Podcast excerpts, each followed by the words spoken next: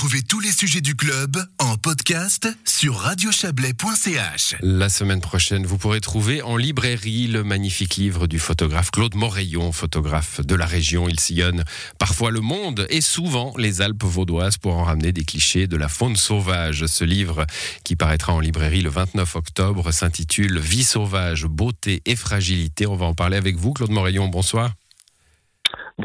J'ai dit, il parcourt le monde parfois, hein, parce que votre dernier livre nous montrait le, Grand Nord, l'Alaska. Euh, celui dont nous parlons ce soir, ce sont les, Alpes vaudoises qui, ont été votre, votre terrain de jeu. Exactement. En fait, j'ai vécu et grandi sur les, sur les hauteurs de Montreux. Et puis, après avoir passé toute cette vie, on va dire, observer la nature, je me suis dit que c'était aussi euh, le moment d'en parler. Et puis surtout que je pense qu'on est juste à un point en ce moment où c'est bien qu'on parle un tout petit peu de la nature, de sa beauté, de sa fragilité, et puis. la, beauté, elle saute aux yeux quand on voit les, photos que vous ramenez. Hein. On, va peut-être parler un petit peu de votre méthode euh, tout à l'heure. Euh, et puis la fragilité, euh, on, l'a en tête immédiatement. Alors déjà parce qu'elle est dans le titre, mais aussi on se dit, mais mon Dieu, les territoires qu'on laisse à la vie sauvage sont de plus en plus exigus chez nous, mais, mais partout dans le monde. E, exactement. Et puis tout ça, ben, cette pression en fait euh, qu'on exerce sur son environnement, donc sur la faune, euh, bien fait que ça, change les habitudes des animaux. Beaucoup que je voyais deux jours avant, ben maintenant ils sortent plus que de nuit. Euh, et ça, c'est quelque chose que je remarque depuis déjà pas mal d'années. Mais aussi dans, la quantité de, faune, parce que je suis beaucoup dans le terrain encore. encore ben voilà, aujourd'hui j'y étais encore un moment.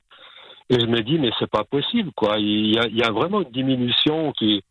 Bon, évidemment, c'est pas, pas à tout le monde que ça va sauter aux yeux, mais, mais moi, ça, ça me marque beaucoup. Mmh. Parce que depuis gamin, je suis vraiment dans cette nature et je vois vraiment euh, de plus en plus euh, cette un petit peu disparition, cette disparition de, de, notre faune. De la faune, oui. Ben c'est bon, c'est bon de l'entendre d'un homme de terrain parce que les rapports du GIEC nous le disent hein, euh, quand on parle de la biodiversité, de la, la, sixième extinction de masse, hein, c'est comme ça qu'on l'appelle. On parle de la disparition des espèces, d'espèces entières, euh, même les vertébrés, hein, même les gros animaux entre entre parenthèses. Vous, vous le constatez. Vous avez euh, quelques années, pour pas dire quelques décennies de de crapahutage dans nos montagnes? Exactement, oui, oui, ouais, ça fait ça fait vraiment longtemps que, je crapahute. Et puis justement, en fait, le, ce bouquin, en fait, il est parti d'une idée. En fait, il y a une trentaine d'années, lorsque je préparais mes expéditions, euh, je faisais un, je testais du matériel là dans les Alpes vaudoises, enfin non, plutôt dans, dans la, les hauteurs montreusiennes là. Et puis euh, à ce moment-là, j'avais fait donc une semaine de tests, j'étais vraiment prêt pour partir.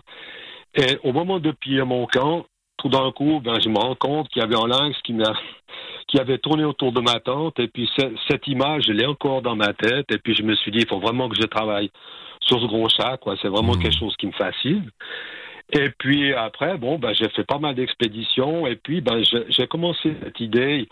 Il y a, ça fait en 2017. Là, je suis retombé de nouveau sur ces traces de lynx. Et là, je me suis dit, allez, c'est parti, je travaille là-dessus. Et puis, en fait, ce livre partait dans l'idée de faire vraiment un travail assez approfondi sur le lynx, mais petit à petit, je me suis rendu compte. Bon, d'abord, c'est très difficile d'avoir un rendez-vous avec lui. Hein. ça, on, le voit en, lisant un peu vos textes. Hein. Vous, vous ménagez pas le suspense parce qu'il arrive très vite dans le livre, le lynx. Alors, alors qu'on sent bien que ça a été le combat du, le combat de la démarche, hein. euh, le, le ah choper ce bestiau-là, parce que alors il faut des pièges photographiques déjà. Euh, c'est pas, euh, c'est pas en se mettant devant et en lui disant de pas bouger que, que ça fonctionne. Hein. Non, non, exactement. En fait, les pièges, je n'ai pas beaucoup. Hein. J'en avais juste deux dans le terrain, mais ça permet en fait de voir la diversité aussi sur un lieu bien précis. Quelles sont les heures de passage, qui passent, euh, comment réagissent les interactions entre animaux. Ça, ça m'a beaucoup euh, fasciné et tout. C'est quelque chose que quand on est dans le terrain, si on est toujours présent dans le terrain, il y a quand même, même en étant à une certaine distance, les animaux vous sentent quand même. Et puis, je trouve que l'histoire des pêches photographiques, c'est vraiment un, bon complément, en plus des heures que je passe dans le terrain à observer, alors à, plus à distance, comme ça, et pour pouvoir analyser toutes ces choses. Donc euh, voilà, hmm. c'est un peu comme ça que j'ai pu comprendre exactement où il passait, parce qu'il est très régulier dans ses, surtout dans les, passages qu'il utilise. Il est routinier, le lynx il est routinier, pour autant qu'il ne soit pas dérangé, perturbé hmm. par des activités humaines, qui peuvent être, ben voilà, le, travail des bûcherons, ils doivent bien travailler. Mais il n'y a pas que ça. Il y a, aussi les alpages, il y a, il y a, il y a la période de la chasse, on peut aussi en parler un tout petit peu.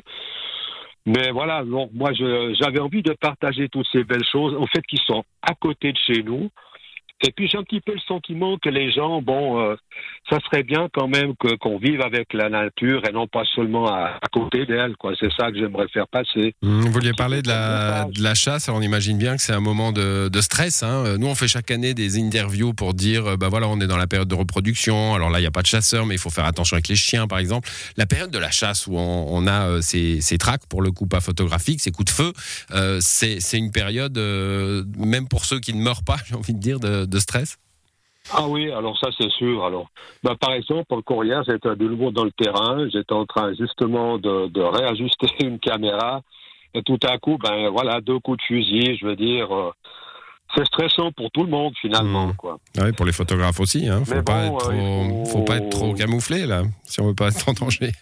Alors, il y a quand même des. Alors, j'ai quand même un calendrier, je regarde. Mmh les périodes et tout pour éviter de se mettre trop en danger. Quoi. Bon, je reviens à votre livre, Claude Morayon. Euh, vous étiez, vous nous l'avez dit, parti sur le lynx. Euh, vous l'avez euh, rencontré, le lynx. Hein, il y a de très beaux clichés. Et puis, du coup, bah, entre-temps, quand il n'était pas là, vous vous occupez avec plein d'autres animaux dont on ne se doute pas toujours qu'ils sont là, tout proche de nous. Hein, L'hermine, le, le, le gypaète, des, des, oiseaux aussi, le traquet-moteux, par exemple. Là, je l'ai dans les yeux, les marmottes, bien sûr. de plume, là, vous avez, vous avez, bah, vous avez une espèce de de, glossaire. Vous organisez votre livre d'ailleurs en saison et aussi en, animaux. C'est presque une encyclopédie de, notre vie sauvage.